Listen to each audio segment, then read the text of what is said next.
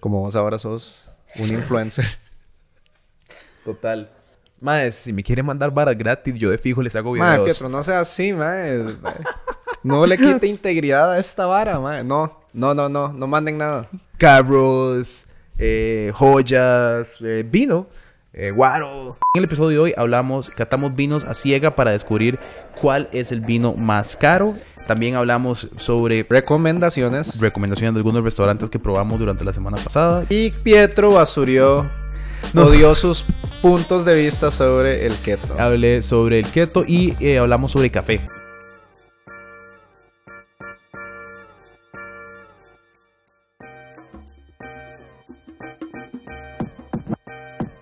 Ok. Ok, episodio 5. Técnicamente. Mae, que jeta que alguien vio el episodio y fue como, ¿por qué es el 5? Y es como, di, mae, no viste, porque es de mala suerte el episodio 4. Significa muerte. ¿Cómo es En se- chino. ¿Cómo es que se dice? Sí. Shi. Muerte. Muerte. Ok, ya sé, cuando vaya a China. Bueno, yo a China no puedo ir, pero nunca en mi vida, probablemente. ¿Por qué? Mae, porque yo hablo muy mal del Estado chino en mis otros programas. Y dicen que la O sea, no te va a pasar nada. Te van a secuestrar por tres meses y después te devuelven. o sea, tampoco es que te van a matar. Eh, puede que tenga un poco ahí de trauma y tortura, pero nada más, mae. Si no, yo, yo y Xi Jinping no somos como compitas. pero no te voy a llevar en esa rola, entonces no vamos a dejar de hablar del tema. Yo, yo soy taiwanés, no nos llevamos muy bien. Mm, Bueno, sí, pero- en los gobiernos, o sea, nosotros Sí, no sí. tenemos ningún problema. Mae, eh, entonces, ¿qué es esto? Otra vez un poco de botellas envueltas en aluminio. Bueno, para seguir con el tema de vinos, y la última vez habíamos catado a ciegas y eh, estuvimos adivinando países diferentes, etcétera, etcétera, etcétera. Y hoy queríamos cambiarlo un poco porque siempre se habla de que el vino entre más caro, mejor. Pero la única manera de comprobar eso es catando y ver si de los tres vinos que hoy tenemos que nos preparó el sommelier de botega, Jeffrey Zamora, Sí, gracias, botella, otra vez. nuevamente. Y bueno, los que quieren mandar vinos para Qatar, ningún problema. Solo que y por mi relación Full. con ellos es muy fácil como llegar y, y agarrar los vinos y... y Pero sí, si todo. alguien tiene alguna, algún reto o alguna vara que quisieran ver, nosotros lo podemos Exacto, hacer, exacto. que es parte de la vara. Entonces, hoy el tema es muy sencillo. Catar los tres vinos siempre a ciegas. Ahorita vamos a repasar cómo es que se cata el vino. Y tratar de adivinar cuál es el de rango bajo, el de rango medio y el de rango alto. Ok. Eso es un ejercicio muy, muy, muy fácil y bueno, al, al final o en el próximo episodio podríamos revel- revelar... eh, Sí, ¿cuál es el, cuál es el, cuál es o el si no, al final, no sé, no sé. Vamos, Vamos a, a ver, ver, cuál, a ver, vamos a ver ver. cuál va a ser la sorpresa de, de- de este capítulo. Eh, una novedad para Qatar. Tenemos los escupiteros de No pasa nada. Porque realmente cuando... ho- hoy estamos catando tres vinos, pero, pero hay veces que las catas son de 20, 30, 40 vinos. Y si no escupís, el paladar se va cargando. Ah, y ok. llega a un punto donde... Y además, después de 40 sorbos de vino, son como 10 botellas de vino. Exacto, pero hay que escupirlos. O sea, Por no- eso, por no- eso no digo. tomarlo todo. y, el, y el otro punto que ahora me estabas preguntando antes de filmar es cómo hace uno como para mantener el paladar fresco o neutralizarlo. Generalmente se usa cosas con sabor neutro. Una galleta soda, pan, nada especiado, ¿verdad? Como para masticarlo y, Y ya. y listo, como hacer un, un reset. Sí, porque yo me acuerdo, digamos, o sé que el- en el sushi es el para eso está el jengibre. Sí. ¿Y sabes por qué? Eh, pues contame. Bueno, el jengibre es como... Bueno, no, lo fermentan o lo hacen como estilo kimchi. Eh, no, no con los sabores coreanos, pero lo que usan es vinagre, azúcar y listo, lo ponen a fermentar. Y como en sushi estás comiendo mucho marisco, el picante del jengibre y la acidez del vinagre te neutraliza y como que te baja el, el sabor a, a pescado para que puedas ir a la siguiente pieza. De hecho, que cuando vos vas a un sushi bar y pedís omakase, que omakase en japonés em, significa decirle al chef a tu disposición, es que él empieza a sacar según lo que, lo, lo que hay o lo que él siente que está fresco ese día. Y, y generalmente empezás de los de las proteínas más ligeras hasta las más pesadas. ¿Cuál es un ejemplo? Un pargo o algún pescado de carne blanca tiene un sabor mucho menos ligero. eh, tiene el sabor más ligero que el atún Claro. y el salmón, que el salmón está como en el otro extremo, que es más graso, ¿verdad? Y entonces el paladar cambia si te doy de una vez la proteína con el sabor más fuerte y después voy a ligero, y llega un punto donde Claro. ya no sabes distinguir. En la cata no es la excepción. Tratamos de también empezar por los más ligeros e, e ir terminando con los más fuertes. Hoy a ciegas, sinceramente no sé qué nos han preparado, ¿verdad? Y, y no, bueno, botones. Ma, una pregunta sobre sushi antes de probar el vino, que, que- que tal puede ser interesante. ¿Qué pensás de la salsa soya y el sushi? Porque según entiendo yo, ¿verdad? En mi muy... eh, la salsa soya no está ahí para hundirla como si fuera, eh, no sé, como sweet and sour con... como si fuera un churro con el... Con chocolate. Con chocolate, Ajá. no. Pero todo el mundo cuando pide sushi le encanta embarrar la vara de soya. Sí, sí, sí. Y ¿Qué es- qué es el que en- cuento? en- entre más, más rico. Pero eh, la salsa soya, igual que el wasabi, porque tampoco se trata de poner un montón, es para levantar sabores. O sea, acompañan. Nunca deberían ser el sabor principal. Primero que todo, la salsa soya está cargada en sodio. Es muy fuerte, es muy salado. Entiendo que, que sea rico porque también como que da estas notas de umami, ¿verdad? Que es como el, el, sexto tipo de, de sabor, aparte de dulce, eh, ácido, amargo, etcétera, etcétera, etcétera. Pero, y también otro error que, que- que se hace, o bueno, no, no quiero decir error, no se practica para los puristas de sushi, o los japoneses no lo, no lo practican. Se unta la salsa soya del lado de la proteína. Entonces vos, digamos un nigiri que es 80% arroz con la proteína, vuelcas con los palillos chinos, o los palillos japoneses, y del lado de la proteína untas un poco, como una pincelada. Ok. Y después las piezas están hechas para comerse en un bocado. Por eso un nigiri más mal hecho es una que sea demasiado grande. Entonces de ahí como que de- yo creo que la gente tiene que hacer la prueba porque el- entre más salsa soya le echas, menos sabor a, la proteína vas a ver. Entonces, de, que experimente. Al final lo importante es que, que- a cada quien le guste, pero, pero yo sí creo que hundir, primero que todo, eh, del lado arroz hace que se desarme también. Entonces estás con el platito, el platito de, de salsa soya y el arroz se suelta y ahí queda, ¿verdad? Esa no es la idea. Y hay una sopa de soya con arroz súper clásica que uno ve mae, en todo lado. Exacto. De hecho que en los restaurantes más tradicionales japoneses siempre tenés un, un pañito húmedo. Porque no tenés que usar los palillos, se come con la mano. Ah, el ok. nigiri se agarra así. Y cuando lo agarras así, del lado de, de la salsa, lo untas y de un solo bocado.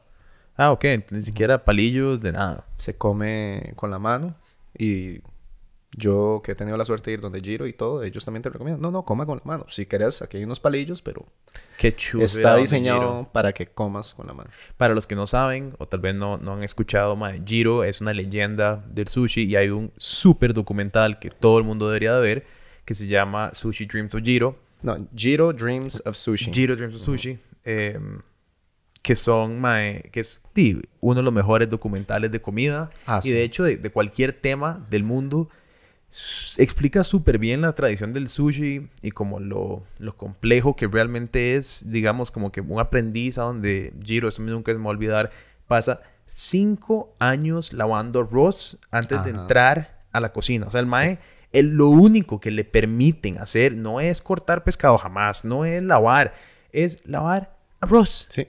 Durante cinco años de su puta vida, levantarse en la mañana y lavar arroz todo el día hasta dormirse.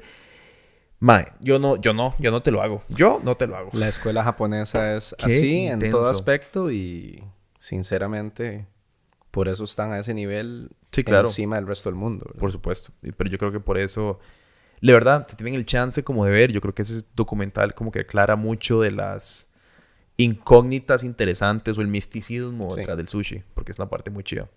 Muy chiva, está en Netflix, eh, Jiro Dreams of Sushi. Sinceramente, fue increíble la experiencia, pero lu- los lugares de alto nivel en, en Japón Sí, claro. no solamente es Jiro. O sea, Jiro es una historia muy linda de contar porque está debajo de una estación de tren, es súper pequeño, solo reciben nueve personas. Em, para el turista es muy difícil de reservar porque solamente reciben llamadas el primero de cada mes y se llenan tres patadas. Claro. Y no les gusta recibir gente que no hable japonés. Ok. Entonces, porque para ellos, y, y, y no es un tema de, de, de- de racismo ni nada, ni nada de eso, es un tema de que les gusta sentarse y entender qué es lo que a vos te gusta y armarte un menú o una degustación Claro. acorde. Claro, hablar, Perfeccionismo en todo aspecto. quieren hablar con vos. Sí. Yo siempre quise ir a, a Masa en Nueva York, que también es como uno de los otros super pichudos de este mae. Creo que salió de... eh, creo que fue discípulo de Giru. Sí, creo que fue Sí, discípulo de sí, Giro, yo creo que mae, sí. que siempre O me suena, me suena, me suena. Y ahora el mae abrió un restaurante en Nueva York también de hamburguesas. Imagínate. Rarísimo. El mae es como... El mae dice que quiere que en las hamburguesas el mae ve la misma simplicidad que en el sushi. Que es como carne, proteína y carbohidrato. Sí. Car- proteína y carbohidrato. Y que entonces el mae trata de perfeccionar cómo hace la torta. Y de la misma manera que el mae trata de perfeccionar cómo hace el corte de pescado. Me parece una vara fascinante. Y uno de los factores más importantes de la hamburguesa es el pan. Sí, claro. Sí, sí, sí. Por mucho. El pan para mí tiene que estar no muy presente, pero cuando tienes conciencia, como sentís la, la- la textura perfecta. No puede estar muy seca, no puede estar muy pesada. Nada Por eso yo no soy tan fanático de las hamburguesas con pan brioche o las hamburguesas con pan pretzel. Te sabe mucho. Es que se ponen muy pesadas. Pero Sí. entiendo, o sea, digamos que, que si tuviera que... mm, Usaría la mitad. Sí, sí, sí, entiendo. O sea, no estoy diciendo que, que- que me sabe mal ni nada de eso, pero sí siento como que le agrega demasiado peso y, y densidad al, al- A la hamburguesa en sí. Para uno que no come tanto carbohidrato, Ujú. comerse un carbohidrato que se, sepa hueso es como una huevazón. Entonces, Vos sabes ahora que estamos hablando de hamburguesa, y yo sé que nos hemos desviado un poco de la, de la cata de vino. Una de las hamburguesas más ricas que yo me he comido es por acá en Escazú, en sin domicilio fijo. En, sin domi- en serio. Sí, me encantó. Y los- lo he probado una vez, pero tengo que otra vez volver para, para Sí. reconfirmar. Pero no, súper bien hecha el sabor, la cocción de la torta de, de carne. Realmente estaba muy rica. Más, el domicilio fijo es un lugar que casi siempre me va súper bien. Mí me dio bien Ah. todas las veces y he pedido cosas diferentes. Mí- yo traje, ahora que tuve a dos amigos visitando Estados Unidos, que los llevé a probar, digamos, varas en todo lado. Una de las varas que me obligaron a volver fue haciendo domicilio fijo para pedirse el gallo pinto. Ve que vara más curiosa. ¿Y por qué estaba rico? O sea, ¿qué, qué era lo que no- tenía? ¿O para vos lo probaste? No, yo no estaba ninguna de las dos veces. Ah, ok, ok. Pero, pero me pareció interesante que, digamos, lo llevé, no sé, a todo, o sea, todos los restaurantes típicos que te puedas imaginar, de todo el espectro de gama, todo lo que vos quieras. Y la única vara que me dijeron que querían volver fue a sin domicilio fijo a comer gallo pinto. No a comer hamburguesas, a comer gallo pinto. El lugar es lindo. Es chivísimo, O sea, la experiencia de entrar por una tienda, que, es- que era una casa vieja en Escazú Centro, por la iglesia, es todo un ride. Y después entras a una terraza que, que es el restaurante, que tiene una cocina mini. ¿verdad? Sí, Entonces, man. realmente muy gatos por lo que ellos pueden crear, considerando las, las instalaciones. Una, una vara vas a hacer es ir a la feria los sábados en San Antonio, mae, pasar por toda la feria. Ahora podemos hablar de ferias. Yo soy un fan enorme de las ferias. Ujú. para no atrasar mucho la prueba de vinos que todo el mundo debe estar como maestro, maestro, no, probar el vino. Eh, pero, y después irse de la feria a brunchear en sin domicilio fijo. Sí, sí, sí. Es un buen ride porque, que, que- o sea, literal, la calle de la feria da a sin domicilio. O sea, es la misma calle donde parquea uno. Bueno, es como el ride de antes, y yo creo que todavía, todavía va mucha gente, es ir a la feria de Aranjuez. Ah, sí, la feria verde. Sí, a la feria verde. Pero es otro ride. Sí, es, sí. Es como... Ahora te, ahora te tengo un cuento de la feria verde. Bueno, Ahora más bueno. tarde cuento. Bueno, entonces, Ferias. volvamos al tema. Eh, Sí. Trajimos básicamente, en resumen, vamos a probar tres vinos diferentes que nos prepararon de diferente rango de precio. Y aquí es básicamente decidir cuál es el favorito. Ok. Y si queremos, intentamos como batear cuál considero yo cuál, que es el de rango bajo, medio y alto. Vale, te voy a dar una página. Y necesito un papel blanco para... Sí. Pero me- bueno, mientras hablamos voy a ir sirviendo el primer vino. Sí. Vamos a ver entonces. ¿Cómo era que se servían los vinos en cata? Examen. No me acuerdo. Como leer, Pietro. Ah, bueno, pero como... ¿Cómo se, cómo se sirve? o El cómo se- orden, el orden de servicio. Ah, de, de adelante para atrás, o sea, de izquierda De a derecha. izquierda a derecha, como- Ok, como sí, sí, sí, sí. Recuerden. De izquierda a derecha. Bueno, yo asumo que estos vinos no están... Porque Jeffrey ya los revisó. Entonces, generalmente uno sirve un poquito para ver el estado del vino y... Sí, pero me imagino que, que todo bien. Entonces, primero, ver. ¿Cómo era la cosa? A ver, enséñame Ver, vos. ver, oler y probar. Ok. Entonces, ese es el orden Vista, para probar. Vista. Nariz. Ok, entonces aquí tenemos primero, ok, ¿Qué color es? es más, más ro- es rojizo. Es más rojizo que morado, diría yo. Es como morado en el medio Sí. y después hacia afuera va agarrando un tono más rojizo cereza. ¿Qué te dice eso vos de el, el estilo? El estilo todavía no me dice nada. El color lo que me va a decir es mucho la edad. Y bueno, el color también me va como que indicar como más o menos qué tipo de clima. Generalmente los vinos de clima frío tienen un color más ligero. Ok, si tiene, si, ok, un cli- clima frío es color más ligero. Clima caliente, la fruta madura más. Y entonces... Y entonces, más- si, Ujú. si es más oscuro en el centro y hacia afuera es más ligero de color, digamos que estamos diciendo que es Que hay más- una gradiente. hay una gradiente de morado a rojizo, ¿eso qué te dice de la edad? Lo que me está diciendo es que muy probablemente tiene 3, 4, 5 años por ahí.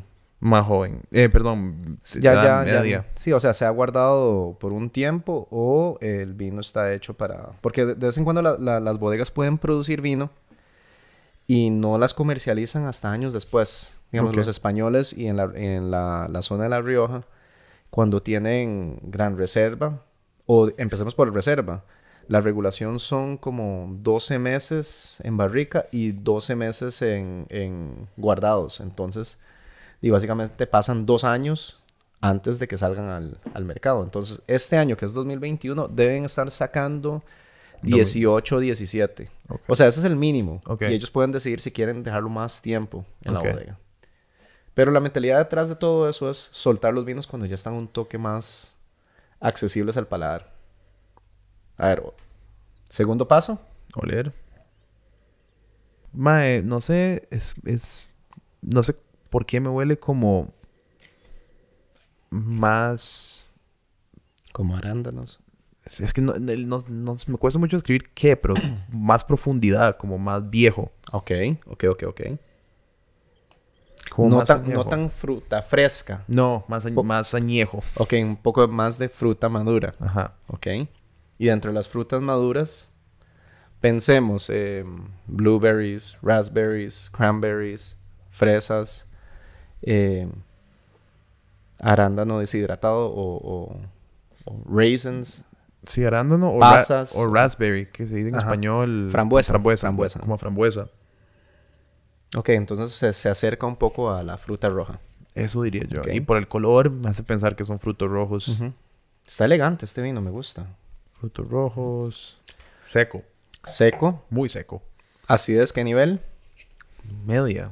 Acidez medio, ajá. Refrescante o pesado. Más refrescante que pesado, pero no diría que es refrescante. Ok, pero es- entonces está en el medio. Ajá. Cuerpo medio. Seco. Sí, seco de fijo. Muy seco. Pareciera como si fuera un vino de viejo mundo. Europeo. Pero bueno, esperemos que se abra un poco más porque siento que este vino necesita respirar un poquito. Mae, estoy tomando notas acá, viendo a ver qué tanto, veo, ahí te veo, ahí qué tanto, qué de qué. Estamos hablando de vino, pasemos a hablar de la otra bebida que vos dijiste que es más, si tuviera que escoger, diría café, bi- birra, vino. Hablemos de café. ¿Qué pensás de el café en Costa Rica? Porque innegablemente en el mundo nos conocen por ser un país de café, pero en Costa Rica a pesar de que tomamos muchísimo café, no necesariamente tomamos el mejor café. Perdón por interrumpir. Hola, eh, estamos al final del programa, pero estamos interrumpiendo para contarles que yo sé que hemos hablado del Patreon, hemos hablado de diferentes cosas y mucha gente nos está preguntando que, mae, pongan la lista de recomendaciones, como agrupen las cosas y díganos como que han experimentado en una semana. No sé si se acuerdan, pero al final del año pasado y el año antepasado hicimos dos listas que se llaman lo mejor, lo mejor de 2019 y lo mejor de 2020.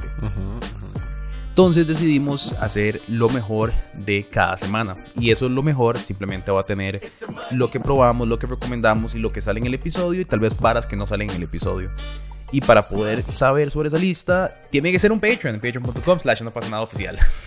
O para tener exclusividad al principio. Ajá, ajá, Sí, sí, sí, sí. Y entonces ahí se pueden suscribir y les reciben un boletín cuando salen los episodios que les dice En el episodio de hoy salió este episodio y hablamos de esta vara, esta vara, esta vara, esta vara, esta vara, esta vara y pueden conocer nuestras opiniones en profundidad sobre lo que sea que estamos visitando, comiendo, probando y eventualmente van a estar en nopasanada.com, pero para tenerlos de exclusividad pueden empezar por ahí. Entonces, Bueno, y también ah, para, para apoyar el proyecto, mantenerse independiente, y para por- que Pietro coma sus alitas, cerveza. El mae no es un mae caro, el mae con alitas y cerveza Mae, es- muy feliz. es muy feliz. Súper feliz. Yo no soy Sí. un mae de gustos muy exquisitos. Eh, pero bueno, pura vida y muchas gracias. Siendo muy directo y, y también conociendo la industria del café, em, generalmente el café que se consume acá no es, o la que se comercializa en supermercados, por lo general, porque también hay marcas de marcas, eh, son de rango un poquito más bajo, o son de fincas de altura más baja, que quizás el café no llega a tener esas características tan exóticas que tiene como lugares como Tarrazú, Dota, Naranjo. Y lamentablemente, em, como el café es una comodidad, y bueno, en, estos últimos 10 años se ha desarrollado mucho la categoría Specialty Coffee, que es lo que, para explicarlo más fácil, es el café gourmet. Entonces han salido micro beneficios, ¿verdad? O mini fincas, eh, buscando, eh, eh, ¿cómo se llama? Microclimas específicos, ¿verdad? Para vender a un segmento mucho más premium. Em, como te decía, era- es commodity, entonces por lo general lo que pasa el corte lo exportamos y lo que no pasa el corte o es de altitud muy baja se queda, se queda en el país. Entonces em, creo que hemos mejorado mucho porque antes la gente no pensaba en tomar tuestes medios o un poquito más claros. Y la costumbre era tomar el café súper amargo, con tueste oscuro. Y la razón por la que el café se tuesta a unos tuestes más oscuros es para que sepa igual. Es como pedir un, un ribeye o un lomito y pedirlo bien cocido. O sea, llega un punto donde toda carne bien Sabe cocida Exactamente igual. sabe, sabe similar. Entonces es un tema más de control de calidad que de, que de gusto, ¿verdad? Entonces sí, lamentablemente mucho el café que consumimos no es de esos cafés que, que la gente entra a subastas para pagar miles y miles de, de dólares por, por quintal. En cafeterías siento que, que hay un mejor esfuerzo, tanto en la infusión o la técnica de hacer café, y también estar buscando estos microlotes o estos microclimas para que la gente pruebe. Ahora, es, es todo un reto porque te acostumbras a tomar un cierto perfil por toda la vida y de repente te dan esto y es como, uy, no, el café está ácido, a mí no me gusta.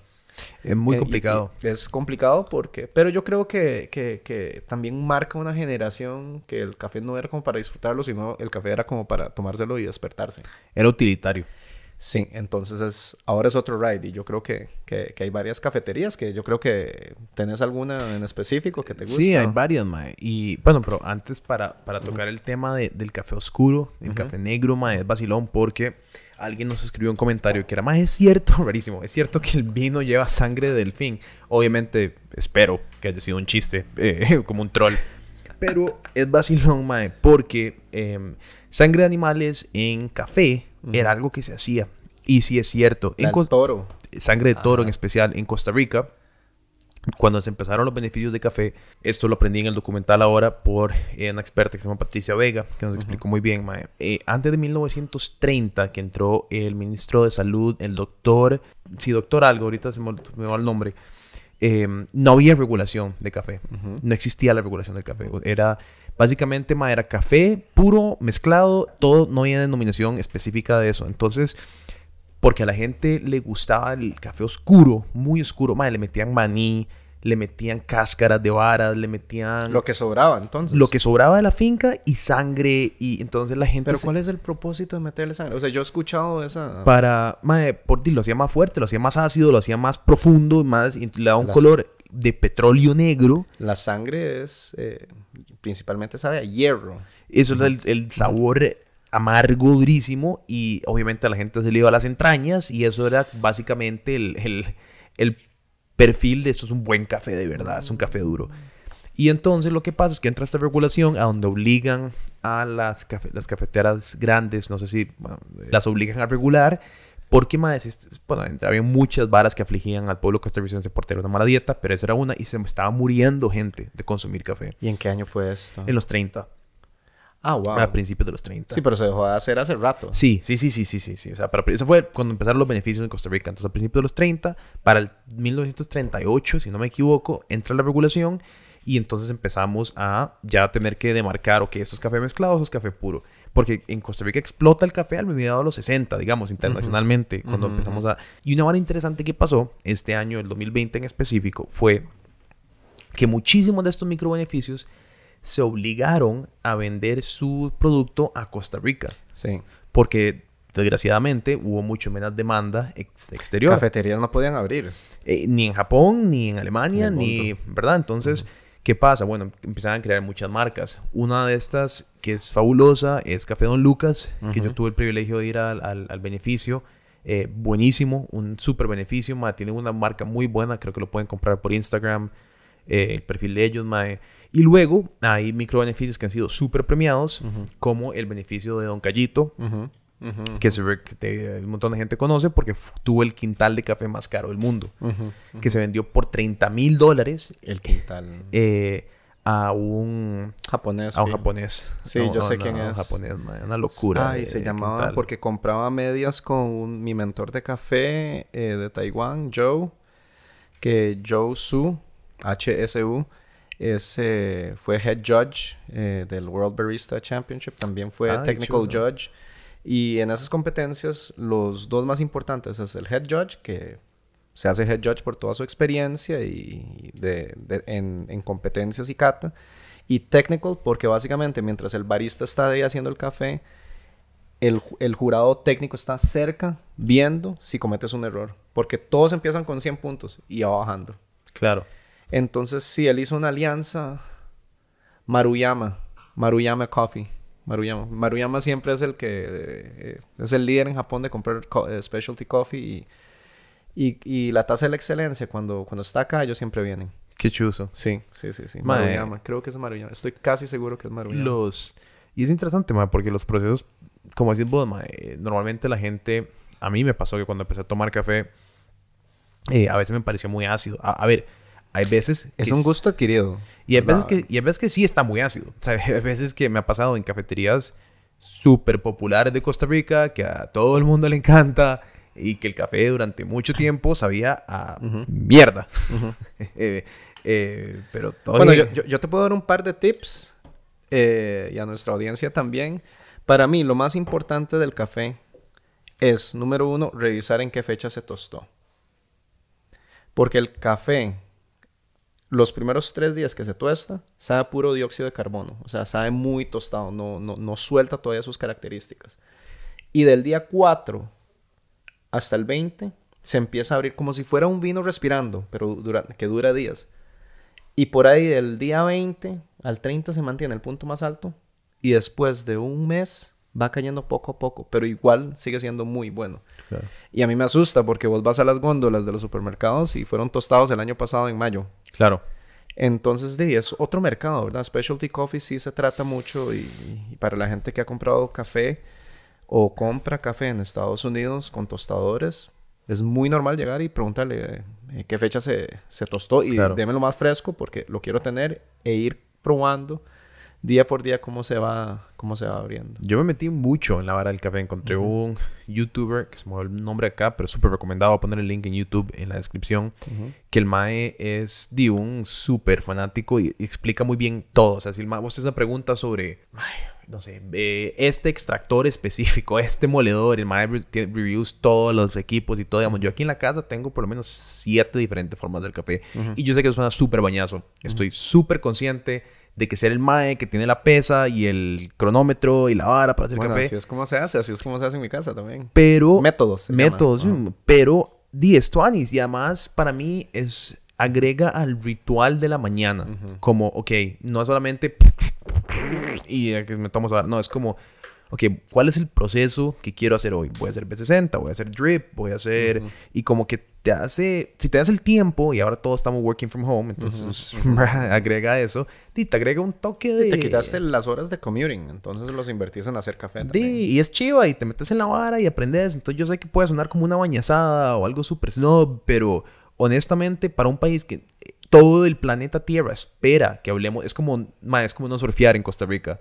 Yo no sé surfear una vez montado una tabla, pero me tuve que montar una vez para decir, Sí, sí, sí. sí. Mae, yo sí, yo soy de Costa Rica y yo, yo, yo sé qué hacer en una tabla de surf. Igual con café, hay que saber qué hacer con café, mae, porque manda huevos. Es Costa Rica. Creo que hay bastantes coffee shops que ya te, que te ofrecen opciones. También, sí, Em, también. Podemos hablar de eso. ¿Cuáles son, digamos, lugares donde la gente que todavía no está muy metida en la vara podría ir a probar café? Bueno, hablemos de lugares favoritos, que a la gente le gusta Ajá, o las ajá, ajá. Me gusta mucho, eh, ahora lo hablamos, Underground Coffee. Juan tiene, tiene una pequeña selección, pero lo que él tiene lo tuesta y se conoce ese café de, de pies a cabeza y, sabe con qué método extrae o resalta qué, factores. Y eh, el lugar es chivísimo porque está dentro de un estudio de, de DJ. Em, y es pequeñito. El lugar es pequeñísimo, ¿verdad? Y ahí está Juan atendiéndote. Él es un DJ también. Creo que tiene... Ay, hay que... ah, vamos a buscarlo, pero, pero está en SoundCloud también para, Ah, ok. para, para poder apoyarlo. Y realmente yo creo que tiene tres tipos. Tengo ratos de no ir. Bueno, por el COVID no, no, no, hemos, no, no, no nos hemos movilizado mucho. Em, segundo, al parecer los lugares que me gustan todos están en, en- en Escalante. Me parece que la cafeoteca también, súper buen servicio, tienen buena, buena variedad. Eh, súper bien también, manejan su propio café, lo tuestan. El barista que estuvo en la cafeteca durante mucho tiempo eh, era excelente. Me acuerdo que el mae tenía un montón de premios de, de, de bar- o sea, a nivel de barista. Pero me acuerdo porque ahí fue la, una de las primeras veces que probé café de Etiopía de esta variedad súper especial. Que ahora te, ahí tengo una bolsa de café de Etiopía, de Ajá, hecho. ajá. Eh, ¿Etiopía la va- variedad o el país? el país. Eh, y era una variedad Yo, yo amo el café de Etiopía. Bueno, amo el café africano. muy bueno. Kenia, Etiopía, Yirgashefi. Muy de bueno. hecho, que hace, hace una semana me llegaron tres fincas diferentes. Po- podríamos probar un día. Bueno, y está ahí el famoso café africano, que es el, el, el más caro del mundo, que es una... No, Indonesia. Indonesia. es- Kopi Luwak. Kopi Luwaka. Kopi. Luwak. Ku- ma, que, que es, es famoso por esta película de Morgan Freeman y Jack Nicholson, que el Bucket List, Ajá, que el ajá. mae le da a probar y después le cuenta el método de cómo sale el Kopi ¿Y cómo Luwak. es el método? Di, mae, que se lo comen... ¿Son gatos o son...? Son un tipo de... de, de Felino, ga- ¿no? Sí, son un tipo de felinos que se alimentan de... De la planta de... De, no, de la fruta de del la- café. Y cuando excretan... Cuando lo Bueno, cagan. pri- no, primero que todo, eh, les da indigestión, por eso. Entonces, aparentemente ese... Aparentemente no. Esa indigestión eh, genera ese fermento ligero al café. Que por lo general café hay como café natural, café lavado, está el red honey, el, el yellow honey, el black honey. Y bueno, es como otro método de proceso de café. Y bueno, los tienen ahí en jaulitas, ¿verdad? Y, y pasa una persona en la mañana a limpiar y a recolectar el café. Se termina de secar, se tuesta y, y se O sea, para, para resumir, es el, el gatos se comen café, lo cagan y después lo recogen y se lo dan a uno para tomar. Y es el café más caro del mundo. Sí, una- yo creo que una taza cuesta como 50 dólares. Y hay un método además especial, como en No, una un máquina. Sí, sí, o sea, O sea, para uno... eh, hicieron una vara como para el coffee. Puro marketing, Ajá, puro ajá, ajá. marketing, Mae, puro y- pero bueno, está eso. A mí, a mí me cuadra mucho. eh, sí, pues básicamente Underground Coffee, mae, ca- cafeteca de Calú. Y eh, vos dijiste Don Mayo antes, Cafetería Don Mayo. Bueno, Cafetería Don Mayo, que eh, han quedado una vez segundo lugar y una vez eh, campeón. Y pocas veces repiten, porque una vez que quedan de ganadores, ¿y para qué competir? claro. ¿Verdad? Si mi precio ya, ya está en ese punto. Pero en estos años sí he visto en la tasa de la excelencia. eh, bueno, mi, mi hermano Donny, él tiene un laboratorio de, de café y ha podido y ha, y ha sido voluntario de la tasa de, la excelencia. Musa Coffee, ¿verdad? Musa Coffee Lab, sí. Musa Lab CR, Ok. eh, para el que lo quiera buscar, son más, se dedican más a tostar, no es como una cafetería, pero, pero ese mae tiene todos los juguetes. Tiene colorímetros, tiene eh, para medir la humedad de- del café verde antes de tostar, para saber eh, con qué precisión tostarlo.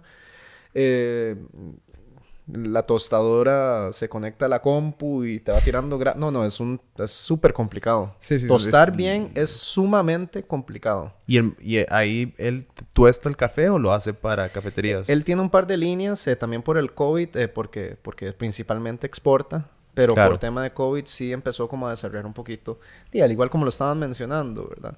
Empieza a, a- Perdón, empieza como a desarrollar diferentes tipos de café y también representa algunas marcas de, de, de métodos. Claro. Y bueno, él se certificó en Europa, entonces él es eh, instructor de- del SCA, que se llama el Specialty, Co- eh, Specialty Coffee Associ- Association. Y es un instructor eh, certificado que también cada uno o dos veces al año da cursos. Deberíamos hacer un especial ahí, mae. hacer todo una hora sobre Podríamos, podríamos. Es un mundo muy bonito. Y, y, y bueno, yo ahora que, que, que vivo en el mundo de vinos, yo entro al mundo de vinos porque cuando yo vivía en Taiwán, yo aprendí a catar pri- café primero. Ah, Y ok. resulta que los viernes los catadores de café tomaban vino. Y me invitaron a un par y me enamoré. Claro. Y bueno, ahora tomo café todos los días. Muy buen café, por dicha. Eh, y estoy en la industria de... Bueno, estuve en la industria de vino, pero siempre sigo conectado, digamos, como de esta manera u, u otra, ¿verdad? Ma, yo tengo un- una recomendación de una marca de café que no es... O sea, están estos de especialidad, pero una que se puede conseguir. Se puede conseguir en Fresh Market de MPM. Que la descubrí. Se llama eh, Quetzal. Es, ¿Ah, de, sí? es de Dota. Es muy bueno. No es necesariamente como masivo. No es el... Lo único comentario que tengo que al que le importe esta vara es que la- la- el- es, un, es, un, es un thicker grain, es un coarser grain, es un grano más, ma- eh, menos fino. Ajá. Entonces es la única vara para el mae que le importe eso. Es una vara muy específica. Pero el sabor del café es muy bueno, mae. Y la bolsa es un precio ridículamente accesible. O sea, estamos hablando que, que cuesta como 1800 Ah, colones la voy a la probar, bolsa de la café. voy a probar, la Y cuando estamos comparando, digamos que Brit, la bolsa te sale en 5600 pesos. Ujú, ujú. eh, y eso es como el estándar que todo el mundo se le va a la cabeza para comprar buen café.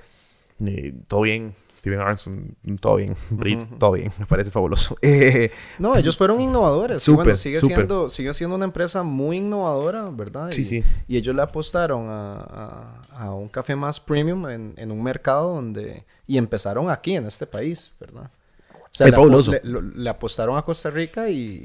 y Solo digo que no es necesariamente lo mejor que hay, digamos, a nivel con- nacional. considerando en el rango que están compitiendo, Sí, tal vez en el rango que están compitiendo puede eh, ser mejor. son, son bastante buenos, sí. Sí, sí. No, s- hacen buen café. Sí, sí, hacen buen café, nada más. Y hacen un café muy consistente. Eso es cierto. Considerando el volumen que... Sí, que- que de- producen. deben hacer millones, o sea, Pero como millones. empresa, estos maes desde hace 20 años, o sea, era un tema de, de- de libro de marca, de diseño. Estos maes entendieron que querían venderle a otro tipo de mercado y ese mercado necesitaba un poquito más de, de Sí, claro. dedicación. al- al- No, ellos innovaron y es una de las pocas marcas en Costa Rica a nivel nacional que hicieron lo que ellos hicieron. La, que no se le ocurre, mae. ¿Cuál es una vara homogénica a nivel internacional de Costa Rica? Brit, Lisano e Imperial. Sí. Básicamente. O sea, Sí, sí, sí. básicamente son las tres varas que la gente viene a Costa Rica y se lleva eso en su... Ay, cacique, tal vez. Pero tal vez menos a nivel internacional. Digamos, yo sé que los gringos saben que es Imperial, que es, Sí. que es Brit y que es Lisano. Sí, a todo el mundo, o sea, em, los extranjeros les, les encanta el lisano y yo no sé si es que nosotros lo sobreutilizamos, que no le damos tanto crédito, pero el producto es un productazo. Sí, sí, sí, es A mí interesante. me gusta. Y el otro día vi en, no sé si fue en, en un, en una tienda de conveniencia, tenían las botellitas de, de Lisano con un llavero. Me pareció demasiado bueno para el, para, o sea, demasiado buena idea para el turista.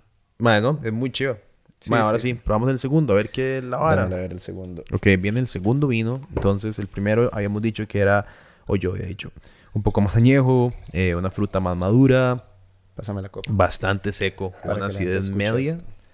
eh, y que me sabía un toque como a frambuesa. Eh, entonces, esas fueron mis notas. De nuevo, no sé tanto de vino. Entonces, Me encanta este sonido. sí, ¿verdad? El, Sí, el- el sí, sonido sí, de la. Ahí para los fanáticos de, del ASMR. Ok, inmediatamente. ¿Qué pasa?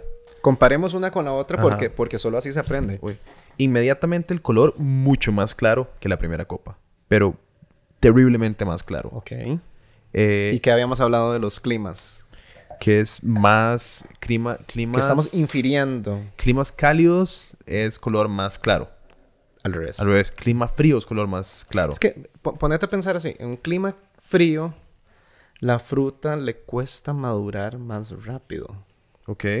Y también, em, sí, sí, y, y hay variedades diferentes. Hay, digamos, ¿por qué le dicen tempranillo al tempranillo? Porque también es una de las variedades tintas que maduran antes que los otros. Digamos, en un extremo tenemos el Pinot Noir, que es súper ligero de color, y del otro extremo tenemos variedades como el Syrah y el Carmener, que dura un poquito más. eh, y los colores son opuestos. ¿A dónde, en qué regiones del mundo el vino se cosecha más frío o más caliente? Em, frío más caliente. Digamos, en la misma Francia eh, tenés de, De en- todo. en, un extremo champán, ¿verdad? Que, que necesitan... El champán es muy ácido, es carbónico, ¿verdad? Es delicado. Pero ese tipo de clima vos sembras Cabernet y no, no madura. No madura nunca. Entonces hay principalmente Chardonnay, que es una variedad blanca, y Pinot Noir, que es una variedad de clima frío. Clima caliente, digamos como el Róano en Francia. em, tienen eh, Syrah, Garnacha. Qué bueno, eso. ujú, Y variedades que necesitan mucho, mucho más. eh. Pero es como, vea, si agarramos las dos copas, definitivamente. Es más, uno es más traslúcido que el otro. Pero por mucho. Y el perfil de la nariz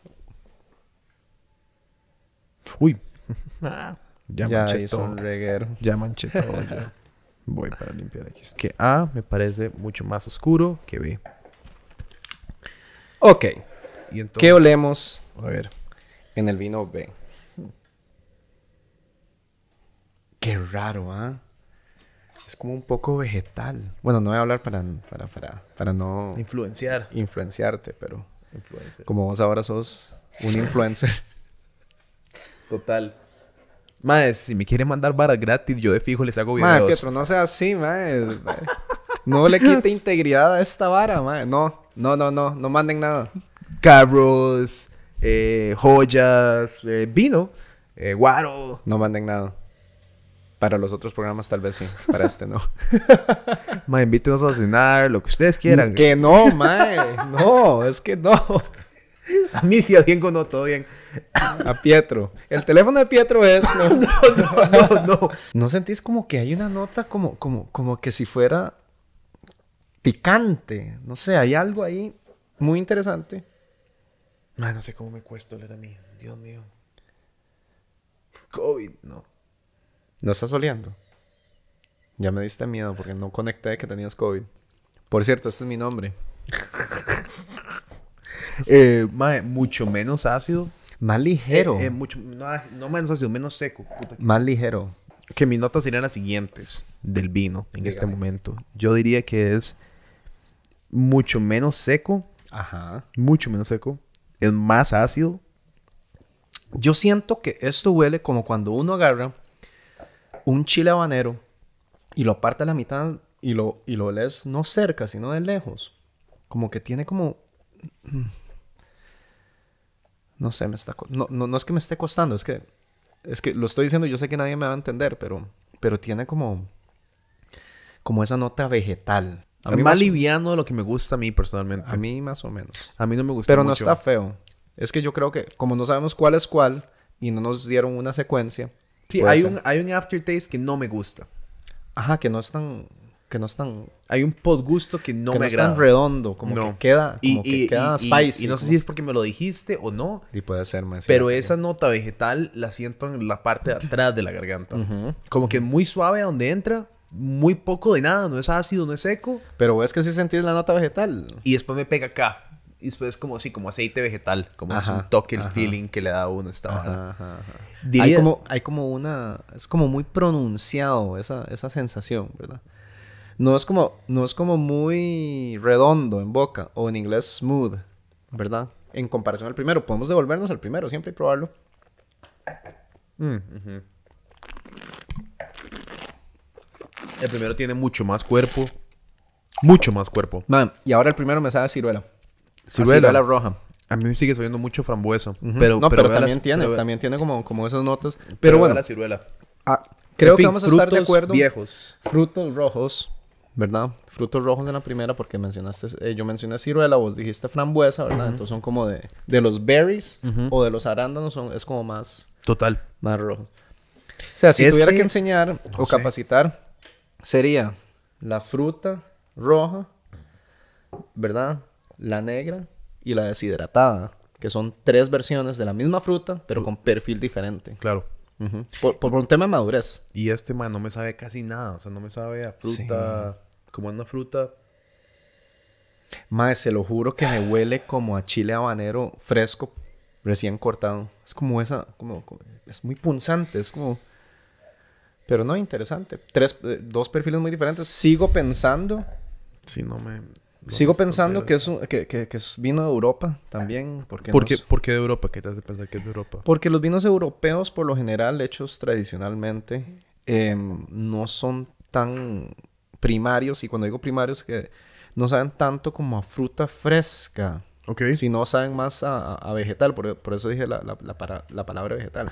Eso dicho, siento que el, el primero tampoco, eh, también es europeo, o de viejo mundo, como, como habíamos comentado en los capítulos anteriores. Yo diría, si, si... Madre, me sabe como un Pinot Noir. Porque Man. yo no soy fan del Pinot Noir. Entonces, porque le entro porque sé que no me gusta. Siento que puede ser un Pinot Noir. Yo creo que es una variedad, eh, No sé, puede ser. yo, yo siento que es una variedad europea, me inclino, no sé, y, y- y es como salada, entonces como mediterráneo, ¿verdad? Porque los aires eh, marítimos afectan también la, la fruta. No sé. El No primero puede ser un Malbec. Porque es muy seco. O francés. Es que me sabe como un francés seco. No como- sé, yo siento que son blends. Pueden ser blends. Los dos, yo siento que son Pues puede ser un, un, un garnache, ¿cómo se llama? El, hay uno que me gusta mucho a mí, pero puede ser un garnache, mae, porque es muy seco y eso es una variedad muy seca. Puede ser, no sé, no Pero sé. bueno, sigamos. Eh, mae, Em, entonces quería hablar de una vara que me pareció interesante y eso me lleva a un comentario y luego algo, no sé, no sé, no sé, no sé qué decir de la vara, pero bueno. Eh, hace como dos episodios estamos hablando de lo interesante que es que ahora hay un montón de menús keto. Y en todo lado hay menús keto y todo ahora con tu vara keto y lo que sea. Yo quiero hacer un comunicado de prensa, si me permiten. Lo más probable es que ustedes no están haciendo keto. Todo el mundo que piensa que está haciendo keto, lo más probable es que ustedes no están haciendo keto. Qué cagada, perdón, buena, les vengo a decir a ustedes que lo más probable es que ustedes no están ¿Cuál haciendo es el keto. error? ¿Cuál es el error más frecuente cuando uno piensa Dima que está haciendo keto? Dima de pensar que nada más no comer carbohidratos es el equivalente a hacer keto. Y no comen grasas. Y, o, o, digamos, ok, ketosis, para, para entrar muy rápidamente en la vara, mae, nada más porque me pareció vacilón, porque lo vi esta vez, este fin de semana. Mae, y veo un menú keto, yo pura vida, mae, pero ¿qué me pasa a mí cuando veo un menú keto y no veo los macros de la comida? No veo cuántos carbohidratos tiene, cuántas grasas, cuántas proteínas. Ajá.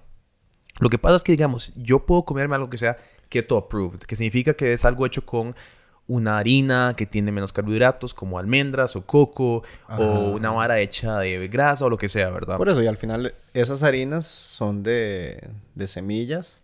Y el exceso de eso también contienen carbos. Sí, tienen carbos. Entonces, si te comes, si te comes 100 gramos de carbohidratos en harina de semilla, di, estás por encima. Normalmente, para estar en ketosis, la persona normal tiene que comer menos de 30 gramos de carbohidratos al Sí. día. Es muy poco. Entonces, ma, yo veo gente, y me ha pasado con gente que me dice, ma, yo quiero hacer keto. Yo, ma, no haga keto. Haga low carb. Sea feliz. Sí, sí. Porque sí. estar en ketosis, ma, tenés que además tener medidores para ver que estés entrando en la manera saludable, que es consumir suficientes eh, grasas, suficientes colesteroles, porque... Para. Pero hacer eso es una vara muy difícil y es sumamente fácil salirse de ketosis. Es un comentario hacia... La dieta keto. Y la gente que hace los menús, de hecho que hay una compañía que lo está haciendo a todos, pongan los macros. Madre, si hay gente que de verdad haciendo keto, de verdad les importa los macros, porque sin los macros no, no estás haciendo nada, no sabes. Sí, y, sí, y- sí, y- y desgraciadamente yo creo que hay un ciclo vicioso de venderle a la gente una dieta mágica que es un cambio de una vara que simplemente no están entrando en ketosis. Y entonces te venden estos P-strips, digamos, unos paras para orinar, Sí, que no sí, sí. funcionan, porque todo lo que te está marcando es si estás orinando eh, cetonas o no. Y eso no mide nada. Eso hay gente, a veces día que yo comía comida, mae, una taza de arroz y las probaba y a veces estaba orinando cetonas y a veces no. Lo único que sirve es el marcador de sangre. Y son máquinas que cuestan 50 dólares y cada tirita cuesta como 15. Entonces, mae, puta.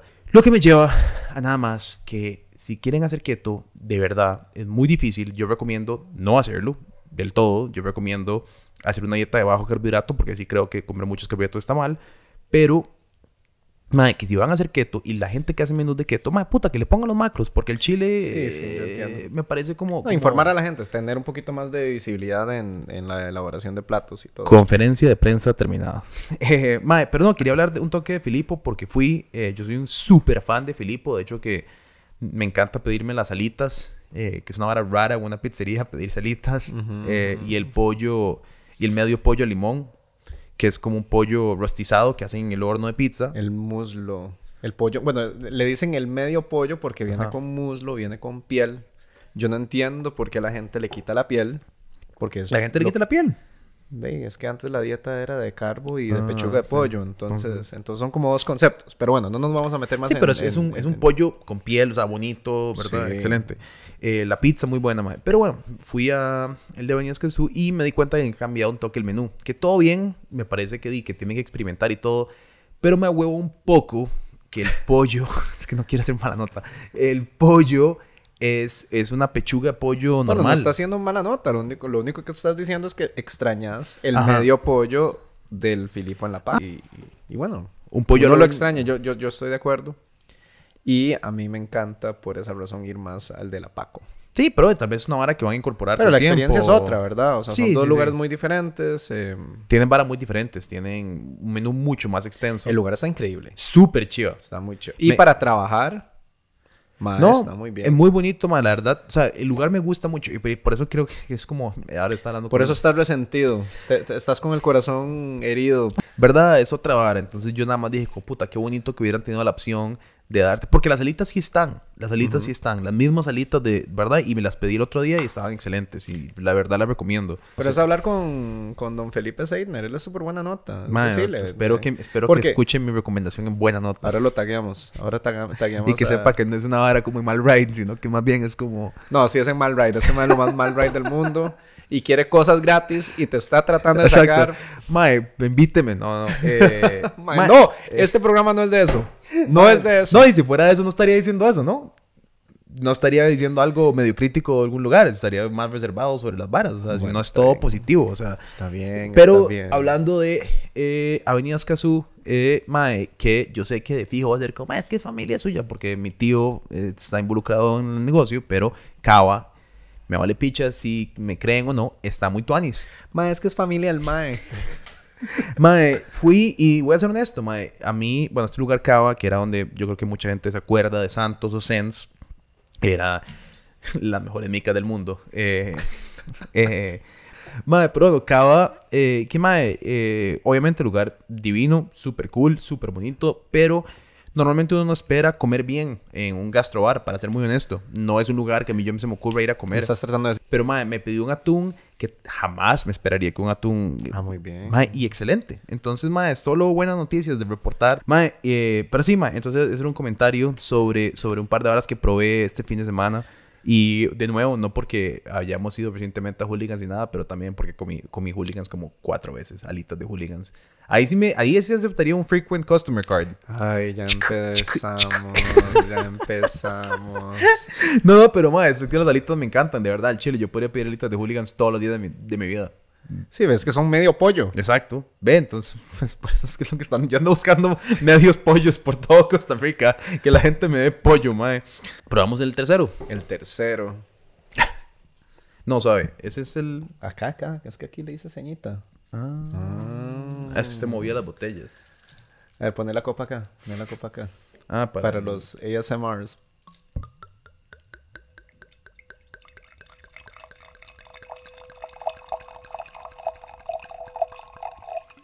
Uy, tuve un momento zen. Mae. ¿Escuchaste? Ajá, como el. Ah, señores. La gradiente de morado a rojo al rojizo, es menor al primero. O sea, menos gradiente, es más oscuro. Y tiene como un borde como que medio se está poniendo marrón. Sí. Ok. Oh, wow. Huele mucho más. Azucarado. Huele como más azucarado. Huele como a higo deshidratado. Sí, huele mucho más azucarado. Ve, Esto huele un poquito ya como a, a- a nuevo mundo. A todo esto, eh, sí pregunté por los rangos de precio que estamos probando hoy.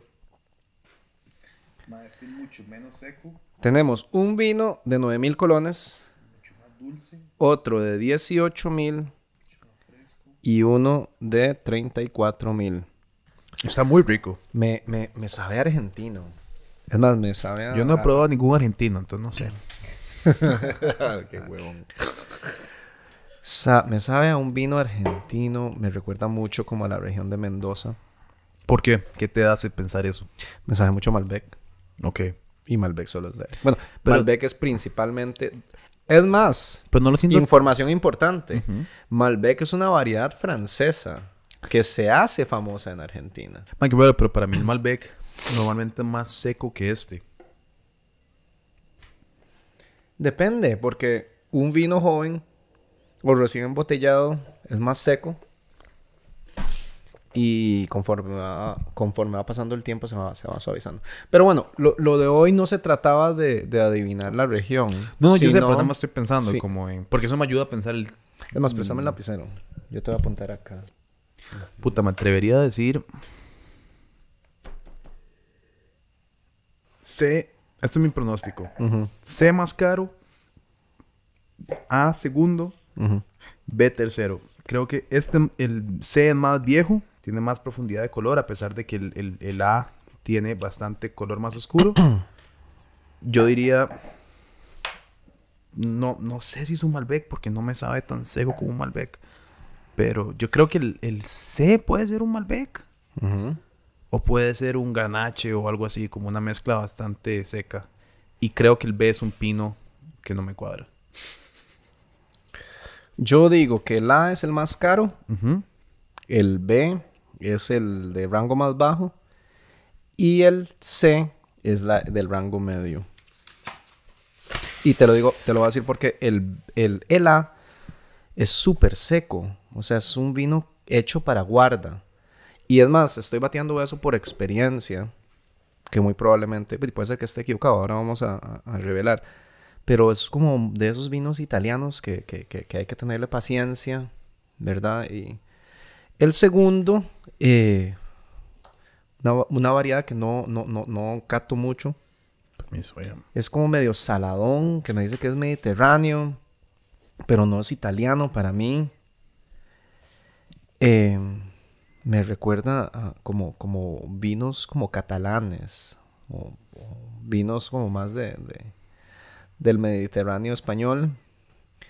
Y bueno, el C, como hemos mencionado, siento que es eh, Malbec. Pero eso no es el punto. Para mí, el más caro es el A, el más eh, de precio más bajo es el B y el precio intermedio es C. Bueno, a ver, entonces, ¿cómo es la vara? El A, a ver qué es.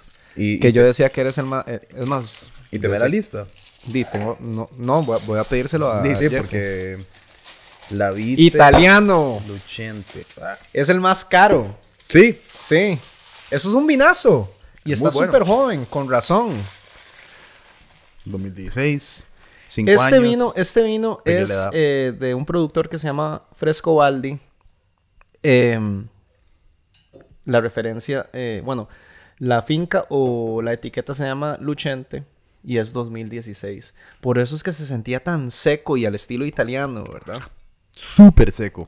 Ojo, que no hice trampa, aquí, es- aquí escribí Italia. Sí, sí, sí. bueno, sí, eso sí. es lo importante. Y sí, definitivamente, este es el vino más eh, de, de rango de precio más alto. Veamos el. Si quieres darle vuelta a la etiqueta para allá, por si la gente lo quiere ver. Vino B. No me encantó, man.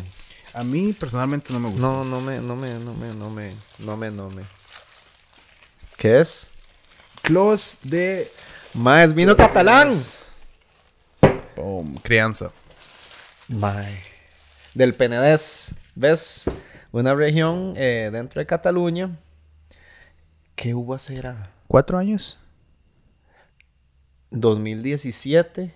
Close de Torribás. Close es close, el mismo close. Close es como parcela, Ok. como finca. ¿Y qué uva será? Dame un toque.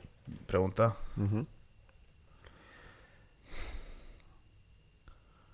Garantía de calidad.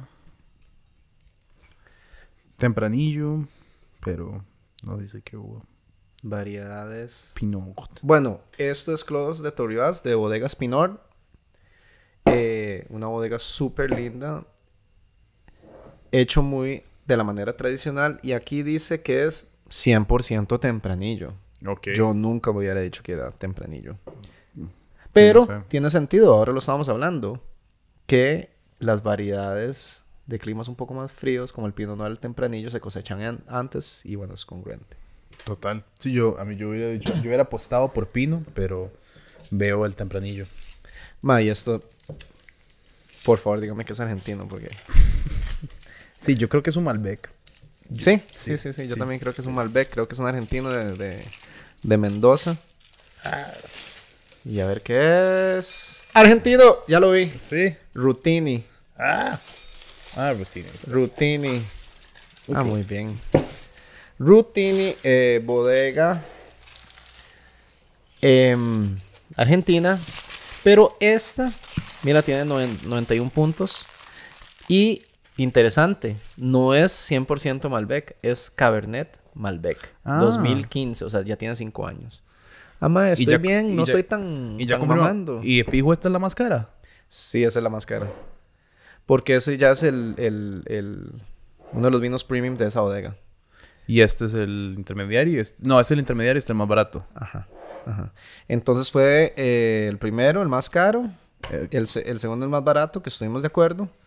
¿Verdad? Y el tercero, que es el de, el de medio. Ajá. Man. Mae, pegamos que este era Malbec. Sí, y es Cabernet Malbec, o sea, es un blend. Sí, es un blend. Que por eso no le llegabas. Y por eso es que tal vez no está tan seco como un Malbec tradicional. Bueno, los vinos de, de Nuevo Mundo tienden a ser menos secos y más frutales, o sea, más amigables, más, más eh, insinuando un poquito más de dulce, ¿verdad? Entonces, sí, sí, sí, el estilo. Pero sí estaba muy seguro que los primeros dos eran, Sí. eran de viejo mundo. Mae, muy bien, muy cool. Me agradó este ejercicio. ¿Te gustó este ejercicio? Mae, sí. ¿Sabes qué le quiero preguntar a la audiencia? Eh, ¿Les gustan estos temas de vinos o quieren Bueno, que, que, que, que- que nos metamos más en cafés o, o solo hablamos de comida? Eh, definitivamente a mí me encantaría compartir el conocimiento de vino y no entrar muy técnico, porque, Sí, te entiendo. porque lo último que quiero es empezar a hablar de, en un lenguaje súper complicado y técnico. Y el objetivo es que todos aprendamos a catar y, y- y entrar en esas dinámicas con sus amigos. Compren que cada quien traiga un vino, lo tape con papel aluminio, como, como lo, lo hemos hecho. es un juego muy chido. Es un juego y no es jugar toda la noche, eh, sino al principio y que vacilón y ya después revelar y seguir tomar. disfrutando el vino y, y ver cómo el vino va cambiando. Y yo diría que para yo como persona que está aprendiendo, eh, es una buena forma de conocer también, porque entonces compras, tres personas traen tres vinos diferentes, todo el mundo batea, ma, este puede ser este, puede ser este, aprenden las características de cada uno y después dices, puta, me agradó muchísimo el luchente italiano porque es el tipo seco que yo busco. Ujú. No me gustó el tempranillo, entonces no voy a buscar tempranillo cuando voy a buscar vinos. Bueno, o tempranillo de esta, de, de- Por de eso. esta región. Pero puedes empezar a como a direccionar porque es como, ¿cómo, cómo sé yo qué vino me gusta? Que es la pregunta, ¿verdad? Es que, que vos lo dijiste muy bien, como si vos pensás en qué, qué cerveza compras, sabes inmediatamente, pero si pensás en qué vino compras, no. Se acompleja uno. por eso, pero es porque di, yo he probado un pichazo de birras y yo sé inmediatamente a qué me sabe la Bavaria, a qué me sabe la Imperial, Por eso, a qué entonces, me sabe la Heineken. entonces no sos tan mal catador. Lo que pasa es que estás acostumbrado a tener el chip en cervezas y ahora solo es conectar un puente de sabores de un lado para el otro. O sea, Total. si, si, si sabes la diferencia es porque sabes catar. Y es, esto es un tema de practicar y hacer ejercicios y, y listo. Mae, sí. No, no, súper cool, mae. Eh, la verdad, sí, sí, sí, está chido. Saber este, qué, qué tan caro fue cada uno. Vamos a ver, ¿eh? En el futuro creo que deberíamos hacer uno con más gente y filmarlos, a ver. Ah, a sí. de- es más, deberíamos hacer un ejercicio como un video específico y ponemos un montón de gente y que nos digan cuál piensan que es el más caro. Hacer como cinco personas. Sí, Pum, pum, sí, pum, sí. pum, pum, pum. Y honestamente, em, lo que vos bateaste, muy probablemente es lo más acertado en una muestra normal de, de- de gente probando el vino. Yo por experiencia sí logro como distinguir, Obvio. ¿verdad? Pero digamos, el, el, el, el más caro no fue mi favorito. Claro. Más bien fue este, este, Mal- este Cabernet Malbec de, de, de El in- Rutini. el intermedio. que fue el que hoy se sentía más apto para tomar. Y el, y el Pinot del el Clos de Torribás, hoy seguro estaba un poquito más ligero, pero los vinos cambian todos los días, ¿verdad? Digamos, hoy no nos encantó. Y al final tampoco es basurar el vino porque realmente los vinos pasan cambiando. Total, Eh, total, total. Y mañana te puedo garantizar que si esta botella de Luchante eh, lo tapas y mañana lo vuelves a abrir, va a estar espectacular. Ok. No, sí, y como digo, no es basurear, es nada más de gusto, o sea, No, cada no, es, uno- eh, es, es una fotografía o un diario de este momento de cómo está el vino. Sí, sí, sí. No, es súper interesante. Y también es perfiles de sabor, como que te Sí. gusta más o que te gusta Sí, menos. sí, sí, sí. Un español, al final teníamos Rutini, un argentino, pásame ahí. De Pinor, Clos de, Tor- de Torribas, español, y un italiano, de un super toscano, de hecho, eh, de Italia 2016. eh, Muchas gracias por haber visto el episodio de hoy. Como siempre, nos ayuda muchísimo si pueden eh, compartir el video, darle like, darnos sus opiniones, qué piensan del podcast, si les gusta lo que hacemos, si deberíamos de parar de hacerlo por inmediato. Si no, no, no vamos a parar de hacerlo. Ah, eh, ¿Qué tipo de cosas como esta se deberíamos de catar? Whisky, vino, café, lo que sea que ustedes piensen. Y si pueden, como siempre, ir a patreon.com slash no pasa nada oficial, suscribirse a uno de los niveles y apoyarnos, nos ayuda muchísimo. Y además es una forma de crecer la comunidad, no pasa nada. Gracias, chicos. Nos vemos la próxima semana. Pura vida.